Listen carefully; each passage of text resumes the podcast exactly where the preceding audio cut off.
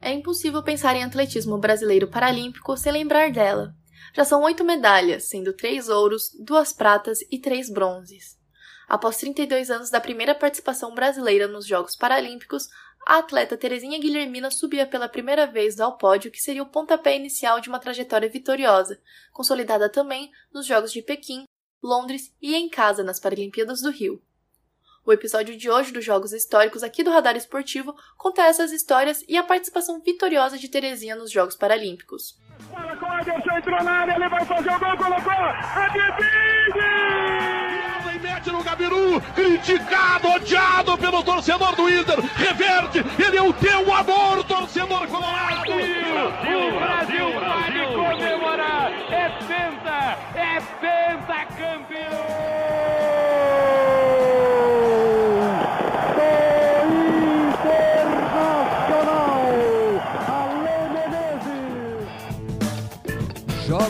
Históricos.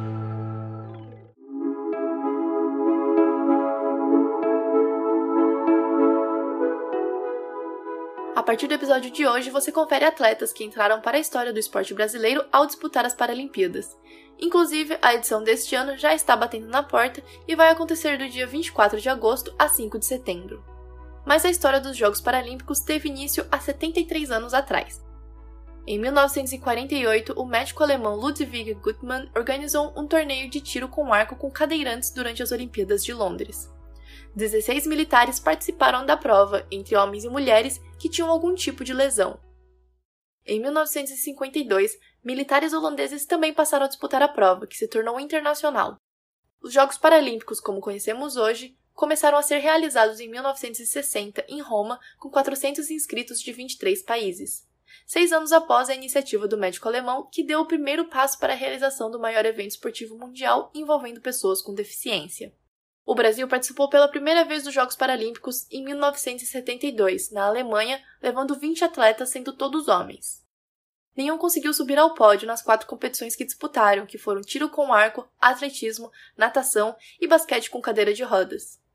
O primeiro pódio paralímpico do Brasil veio quatro anos depois, em 1976, em Toronto, no Canadá. Robson Sampaio de Almeida e Luiz Carlos Curtinho conquistaram a prata no Law Bowls, uma espécie de bocha de grama. Inclusive, o Robson foi pioneiro do movimento paralímpico no Brasil, que incentivaria anos mais tarde a trajetória de diversos atletas, como a Terezinha Guilhermina, personagem dos Jogos Históricos de hoje.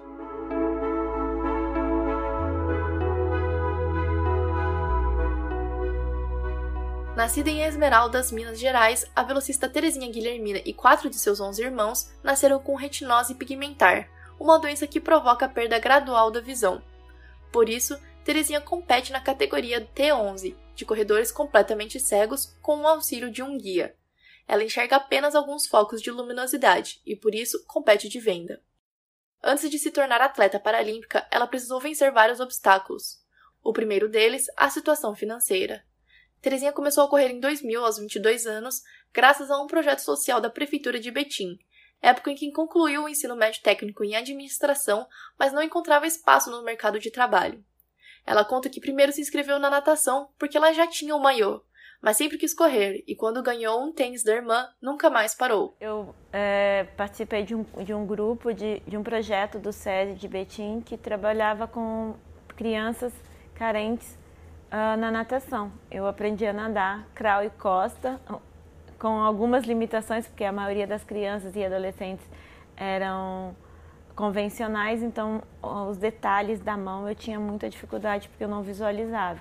Mas eu aprendi a nadar e eu nadei, eu é, fiz natação acho que por três ou quatro anos durante a minha adolescência.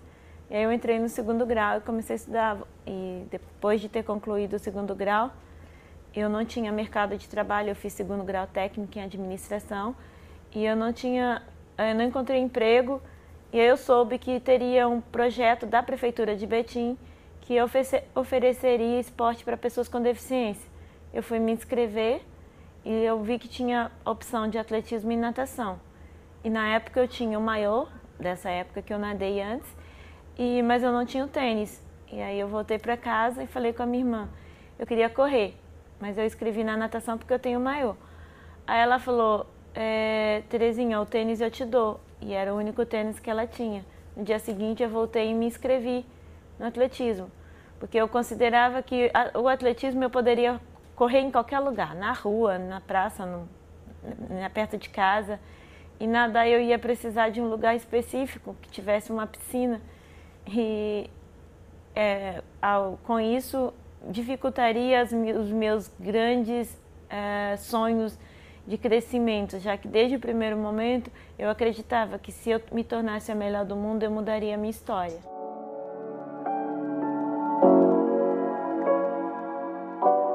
Nesse mesmo ano, em 2000, Terezinha se saiu bem nas corridas de rua para deficientes e chamou a atenção de um clube de Belo Horizonte que a convidou para treinar. Após meses de muito treinamento em um campeonato para-pan-americano na Carolina do Sul, nos Estados Unidos, a brasileira levou quatro pratas na categoria T12. E a partir dessa conquista, Terezinha teve, em 2004, a primeira disputa nos Jogos Paralímpicos, que naquele ano aconteceram em Sydney, estreia especial para a brasileira que conquistou bronze nos 400 metros. Em 2005, Terezinha passou a correr com um guia, já que com o avanço da doença, ela precisou trocar para a categoria T11, onde não há visão alguma. Junto ao guia Jorge Luiz Souza, ela chegou à Paralimpíada de Pequim 2008 e foi na categoria T11 que viu sua carreira progredir em definitivo. Conquistou uma medalha de ouro nos 200 metros, prata nos 100 metros e ainda voltou para casa com um bronze nos 400 metros. Naquele momento, Terezinha Guilhermina se tornou a maior corredora paralímpica do Brasil. A parceria com o guia Jorge Luiz Souza se encerrou em 2010 por um problema neurológico que afetou a visão dele. Inclusive, hoje o ex-guia é atleta paralímpico. Guilherme Santana assumiu a função de guia e a parceria com Terezinha deu resultado dois anos depois, na Paralimpíadas de Londres, em 2012.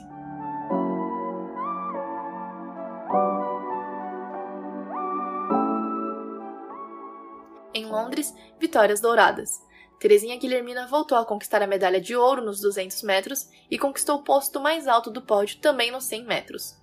Além do ouro na prova, a brasileira entrou para o livro de recordes como a mulher cega mais veloz do mundo ao completar a prova em 12,01 segundos.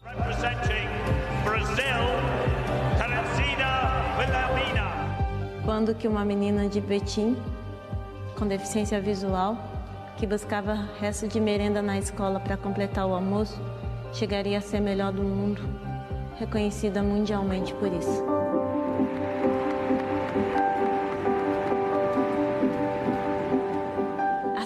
É de total realização. É o meu momento. Hoje eu consigo me preparar e viver isso. Cada detalhe, cada passo, as emoções, tudo é de verdade. É uma sensação singular, é única. Eu acho que é realmente a sensação que um artista tem. Eu tenho certeza que a minha obra de arte está perfeita. Já na final dos 400 metros, o guia sofreu uma lesão e acabou soltando a corredora. A prova não trouxe medalha paralímpica, mas rendeu mais uma daquelas histórias de superação nos jogos. Quando o guia caiu, Terezinha se atirou no chão buscando Guilherme e, quando o encontrou, ajudou a se recuperar e juntos decidiram completar a prova. A atitude rendeu aplausos do público até a linha de chegada, o espírito esportivo não poderia ter uma demonstração melhor naquele momento. Mas as conquistas não pararam por aí. Com 37 anos, Terezinha Guilhermina disputou as Paralimpíadas do Rio e somou mais duas medalhas em casa, uma prata no revezamento 4 por 100 feminino e um bronze nos 400 metros. Ela também disputou os 100 metros, mas foi desclassificada na final por ter sido puxado pelo guia segundo os juízes. Nos 200 metros, ela queimou a largada na decisão, Conhecida por usar roupas e acessórios coloridos que chamam a atenção dos telespectadores, Terezinha quer que a enxerguem dessa forma: colorida, alegre e brilhante. Brilho que se estende às pistas de atletismo e às medalhas conquistadas em quatro Paralimpíadas até aqui. E Terezinha Guilhermina segue na busca de mais. Quem acompanhar a brasileira nas próximas competições só precisa procurar a atleta mais colorida e torcer. Afinal, é mais uma atleta que coloca seu nome na história do Brasil nos Jogos Paralímpicos.